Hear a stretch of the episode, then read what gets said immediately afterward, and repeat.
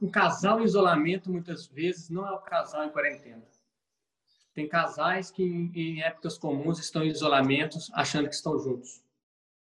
E é quando eles descobrem que, mesmo estando de corpo perto, estão distantes.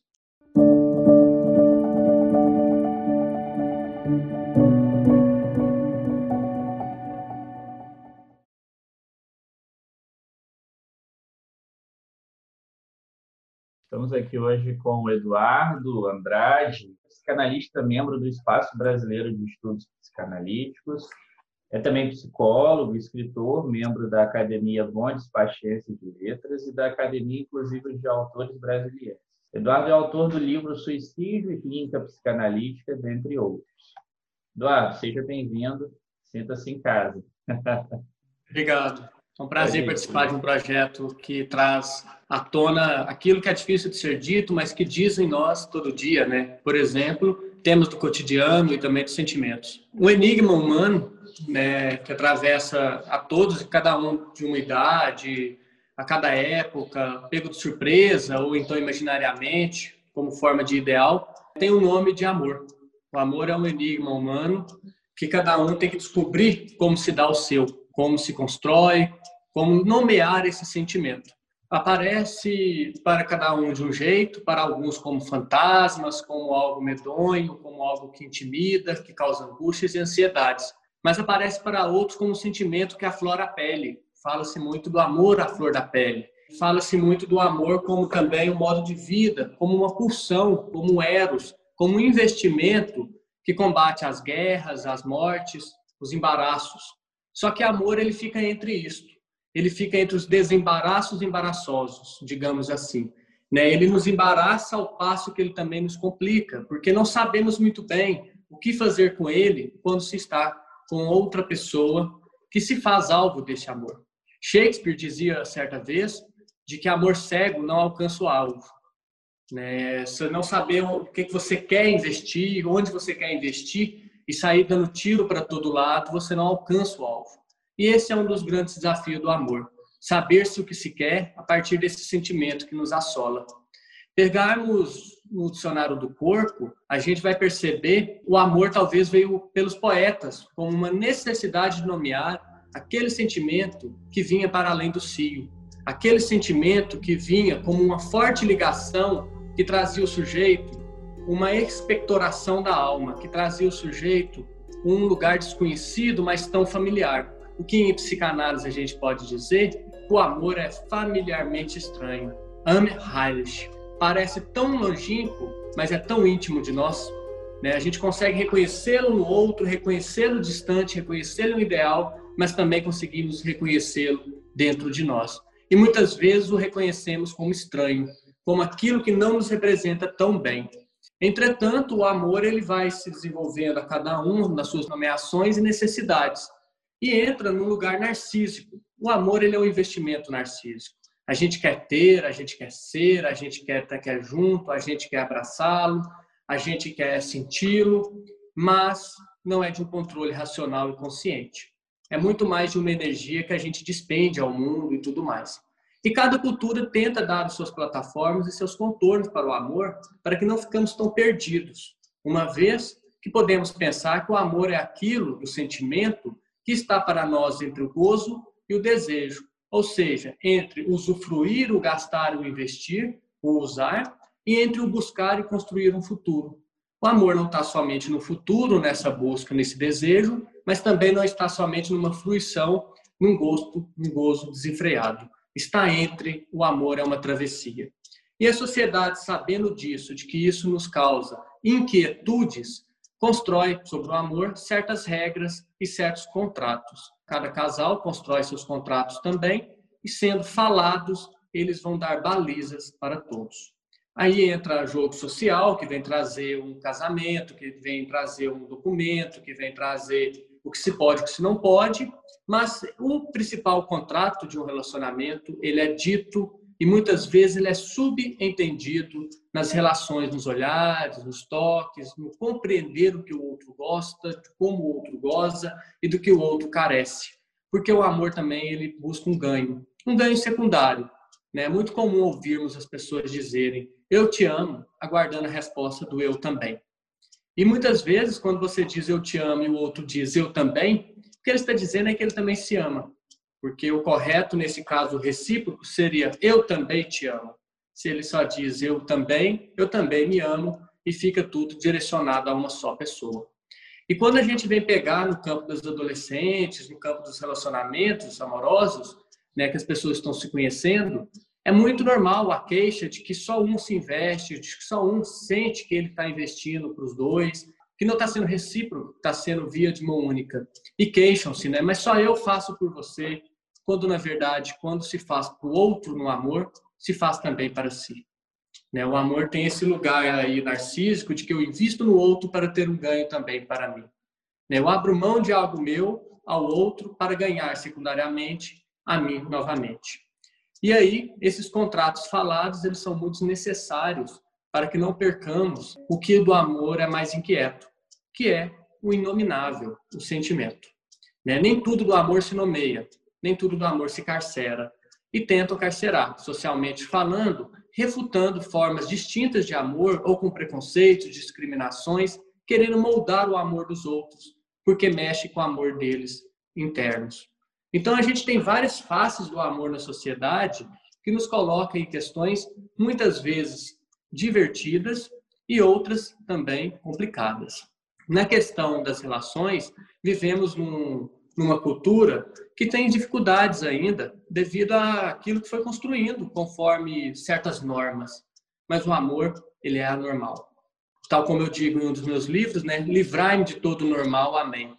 Quem está com amor, tal como Édipo ali, não está normal. Está complexado, está embaraçado, foge de si, parece que está delirando, parece que está febril. Né? O amor, dizia o poeta, aquilo que queima, como chama que vem de dentro, né? O amor queima. E o amor mexe com as temperaturas, né? Ele queima, mas traz frio na barriga. Ele mexe com a nossa dimensão de tamanho. A gente se sente grandioso, a gente se sente espichado, se sente dinâmico. Quando se termina um relacionamento, ou o amor se quebra, ou melhor, a ilusão do amor se quebra, porque do amor também a gente vai muito por ilusão, por ideais, por aquilo que se cria e que é impossível de ser conquistado. Quando isso se quebra, a gente acha que a gente rasteja a gente acha que a gente não cresceu, que a gente não tem tamanho, que a gente não é enxergado, que a gente não existe ao outro. Então, o amor nos faz existir. Dizia Freud que o amor para o eu é o que faz o eu sentir-se vivo. Então, o amor me faz sentir vivo, ser amado me faz sentir vivo. Isso tudo é importante. Agora, sabermos que vamos perder do ideal é importante, porque no amor uma coisa está em jogo: saber perder para poder ganhar. Se não soubermos perder para podermos ganhar, não saberemos lidar com esse sentimento. O amor, ele quebra a matemática. Ao passo que eu divido, eu multiplico. E quando eu divido, eu não perco, eu multiplico. Então, saber perder para ganhar é uma das premissas desse amor. É uma das premissas do fazer com esse sentimento. E sabemos que um risco de perder e não ganhar também existe. Posso investir e a outra pessoa não querer retribuir ou não participar dessa cena que eu construí a partir dos meus sentimentos e dos meus ideais. E daí aflora-se as frustrações e muitas catástrofes no campo de saúde mental, complicações, angústias. Muitos adolescentes têm conflitos com isso a ponto de se atacarem depois, né? se cortar no corpo para tentar abrir alguma coisa que parece que não mais sai, ou então para deixar sair tudo. Esse sofrimento gera esse monte de atos em cada um. Só que temos, por outro lado, aqueles que querem ter uma relação de acasalamento, até mesmo culturalmente falando. E aí se formam-se os casais, apostam-se uma certa configuração familiar, e aí esses vão para muitos ambientes juntos, como o amor para toda a vida, ou com promessas viveram felizes para sempre. E tal como dizia o grande poeta e músico Daí José, felicidade não existe. O que existe são momentos felizes. Numa relação amorosa, também. Só para contextualizar, né? Ele citou aí o livro Livrai-me de Todo Normal, Amém. Aqui, ó. Está dando, tá ficando... É, ele tá aí. É, é, tem, tem até dedicatória, tá vendo? Aí. tem também o Amanheci pensando em nós, né? Trouxemos para ti, Eduardo, uma letra dos tribalistas para a gente continuar falando deste casal no isolamento. A letra é da música O Amor é Feio. vou ler um trecho aqui. O amor é feio, tem cara de vício. Anda pela estrada, não tem compromisso. O amor é isso, tem cara de bicho, por deixar meu bem jogado no lixo. O amor é sujo, tem cheiro de mijo, ele mete medo. Eduardo, é, quando um casal em isolamento descobre que o amor é feio, tem cara de bicho e cheiro de mijo? Bom, essa questão é interessante da gente pensar até o desdobramento dessas palavras, né? Um casal em isolamento muitas vezes não é o casal em quarentena. Tem casais que em, épocas comuns estão em isolamento achando que estão juntos. E é quando eles descobrem que mesmo estando de corpo perto, estão distantes. Que um não entende mais o outro, não reconhece mais o outro. E é ali que o amor é feio, como diz o Caetano Veloso, né? Narciso acha feio que não é espelho. E quando não se reconhece mais nesse outro, esse amor é feio, é distante, tem cara de bicho, porque nos assusta, nos parece tão selvagem, nos parece tão indomesticável e cheiro de mijo, porque repele e a gente quer um pouco distante e é também ácido. Né? Então é quando esse casal descobre que está em isolamento em épocas comuns, em rotinas comuns, em cotidianos que construíram e se perderam, não mais se observam. É necessário talvez pensarmos as relações amorosas, tal como Freud trabalha, usando de Shakespeare, os porcos espinhos. Né? Um casal, se ele está muito junto, por exemplo, nessa quarentena, no isolamento, está muito junto, os espinhos vão fincar-se, perfurar um ao outro e morrerem de perfurações. Se esse casal está muito distante e está no frio, morrerão de frio. Morrerão congelados, de gelidez da alma. Então é necessário um certo distanciamento, não todo, um distanciamento que não espeta, mas que aquece. E o amor, de vez em quando, vai espetar, vai aquecer, vai esfriar, vai oscilar, porque ele é um movimento. Mas agora, quando ele cai nesse lugar de que ele se perde como um vício, ele vira só uma rotina e um uso fruto, ele perde a construção juntos, porque no vício é isso. No vício a gente perde a construção. No vício, a gente cai no lugar já construído e a gente começa a declinar dessa construção por ficar somente no mesmo, mais do mesmo, mais do mesmo. Um dos nomes do amor, diria Lacan, é mais ainda, que é o contramão do mais do mesmo. Mais do mesmo é uma repetição que vai buscando renovar-se, mas que ela é muito de um mortífero, porque ela perde um quê vivaz, que é abrir um leque de possibilidade. O mais ainda é saber que tem agora mais ainda, mais ainda, tem um movimento. E esse movimento a dois. Então, um casal em isolamento não necessariamente é o casal né, que está em quarentena, que está fechado numa casa. E esse casal que está numa casa, tal como qualquer relação humana, cada um tem que ter seu espaço, mas também tem que ter o olhar no olhar do outro. Porque pelo olhar a gente vê por onde o amor perpassa. Se ele se desvia, se ele firma, se ele vê, se ele enxerga, é muito queixoso das pessoas. Ah, eu arrumei a unha, você não observou. Ah, eu mudei o cabelo, você não viu. Ou seja, você não mais me vê. Você só vê aquela ilusão que você criou de mim, aquele ideal que um dia você teve. Né? Você não, não vê mais em quem eu estou me transformando, em quem você está se transformando, ou em quem estamos transformando separados, crendo que estamos juntos. Né? Um amor, quando ele está junto ali, ele vai partindo pelas diferenças e vai percebendo as mudanças, vai nomeando, vai auxiliando, vai ancorando. E sobre esse lugar do amor feio, me recordo Manuel Bandeira. Manuel Bandeira traz uma crônica que vai nos ilustrar muito bem sobre isso, que se chama, é uma poesia crônica assim, Namorados. E diz ele, Manuel Bandeira, que o rapaz chegou-se junto da moça e lhe disse: Antônia, ainda não me acostumei com o seu corpo, com a sua cara. Dona, a moça olhou de lado assim e esperou. Aí ele continuou dizendo: Você não sabe quando a gente é criança e de repente vê uma lagarta listrada? Antônio se lembrava, né? Ficou olhando. E ele disse, né? A gente fica olhando, Antônio, a gente olha. A meninice brincou de novo nos olhos dela. o rapaz prosseguiu com muita doçura e disse: Antônia, Antô... você, Antônia, você parece uma lagarta listrada. A moça regalou os olhos, fez exclamações e ele concluiu: Antônia, você é engraçada, você parece louca. Então, muitas vezes o amor é uma lagarta listrada. A gente é que não reconhece. E o que é uma lagarta listrada? É quando você vê e desdobra um novo mundo a partir daquilo.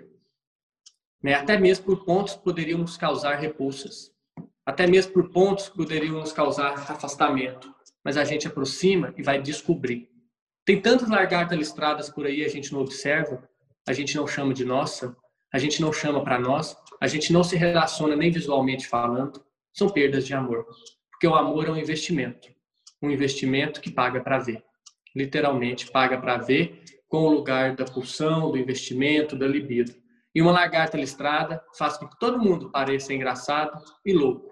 E o que seria do amor se não fosse engraçado e louco? Se ele vem para nos salvar de uma rotina mortífera do cotidiano, que perde as graças muitas vezes, que perde o sentido, que fica nonsense, e de tão normal que é, parece que perde o nosso lugar, o amor ele vem para ser esse lugar também. Uma lagarta listrada que é engraçada, louca, ainda que feio, sujo, mas que é uma estrada, que é o que o, que o tribalista fala, anda pela estrada. Essa parte aí vale a gente destacar. Maravilha, Eduardo. Que beleza. Poético, né? É, Eduardo fala muito bem, traz aí elevação de abstração. Muito rico, preciso, muito bonito. Quando ele fala do amor, ele não fala sobre uma solução do amor, mas ele fala de um saber e de um procurar saber.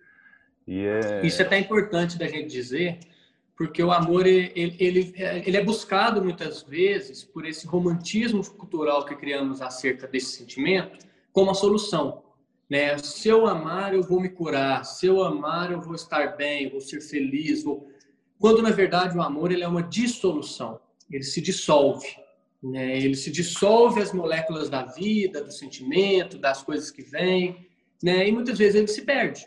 Muitas vezes a gente se perde no amor, né? Se perde nessa loucura e tudo mais. Mas para muitos ele é buscado e é vendido como uma solução, né? Comercializa-se em nome do amor produtos nos prometendo coisas que não alcançaremos.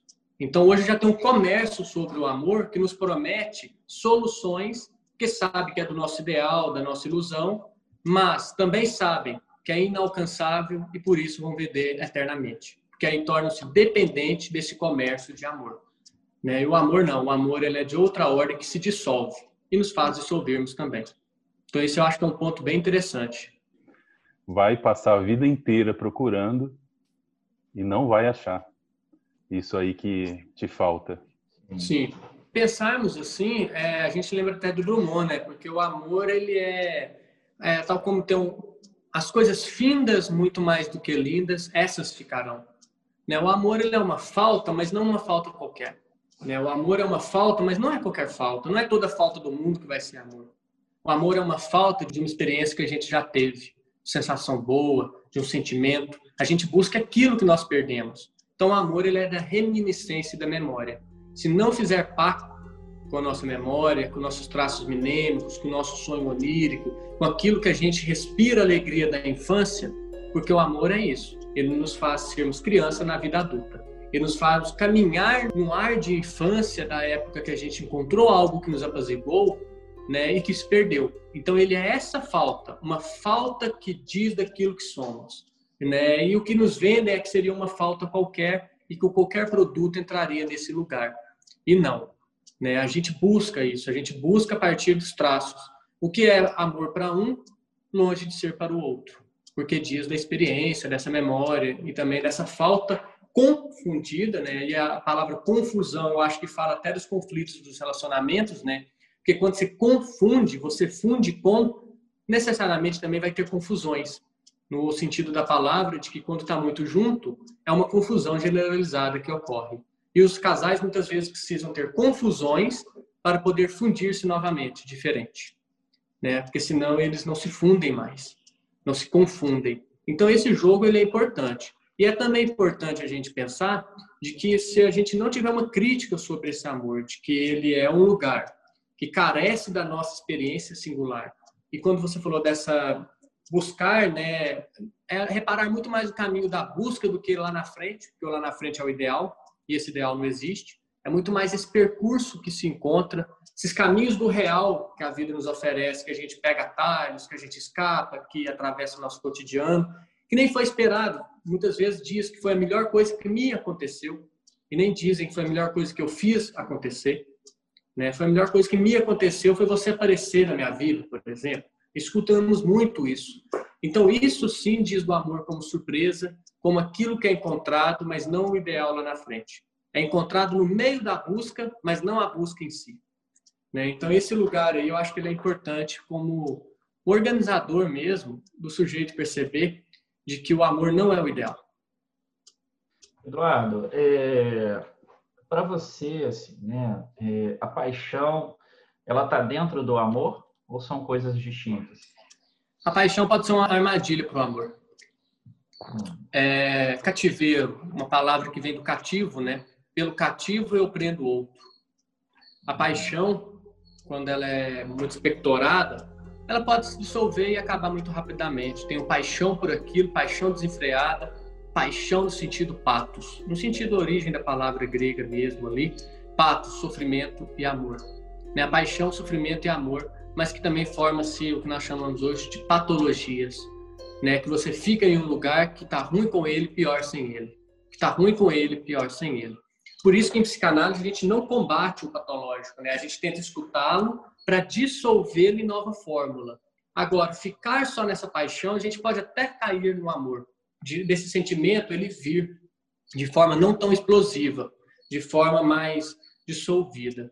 Mas pode também nos trazer essa dinâmica do cativeiro, do aprisionamento, né? essa, esse lugar aí que você fica aprisionado por uma explosão de, de afetos. Eu chamaria paixão nesse lugar, assim. Tem paixão disso. E tem hora que as palavras são tão poucas, porque ela vai no, de como cada um as define. Né? O que eu chamo de paixão, talvez alguém chame de amor. O que eu chamo de amor, talvez alguém chame de paixão. Mas eu sei que os adolescentes deram um jeito nisso. Né? Eles falam, eu amo de paixão. Né? Então, eles marraram as duas coisas, fizeram uma liga e está tudo junto. Porque por mais que a gente dê palavras, a gente vai ter que dar mais palavras para isso. Porque isso aí não se fecha em palavras, né?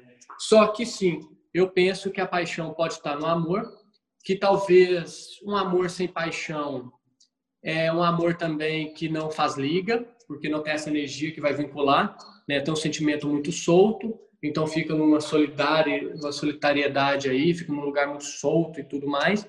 Mas um amor que seja só paixão também não se dissolve, fica só explosão e acaba muito rápido. O poeta brasileiro Vinícius de Moraes deu uma solução ótima para a gente pensar, né? De que é eterno enquanto dure. Por isso que o amor é para sempre, para a vida. É eterno enquanto dure. E eu tenho um discurso num dos livros meus de que o fim do relacionamento, ele não é o fim do que se viveu, né? Ele é o fim do que se almejou viver a partir dali. Mas ele não acaba com o que viveu. O que viveu foi vivido, né? E nem por isso foi ruim. O fato de não ter dado certo não significa que deu errado, por exemplo.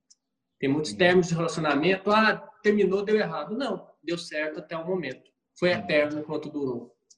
Continuando a letra aqui do Tribalistas, vou lhe tirar disso.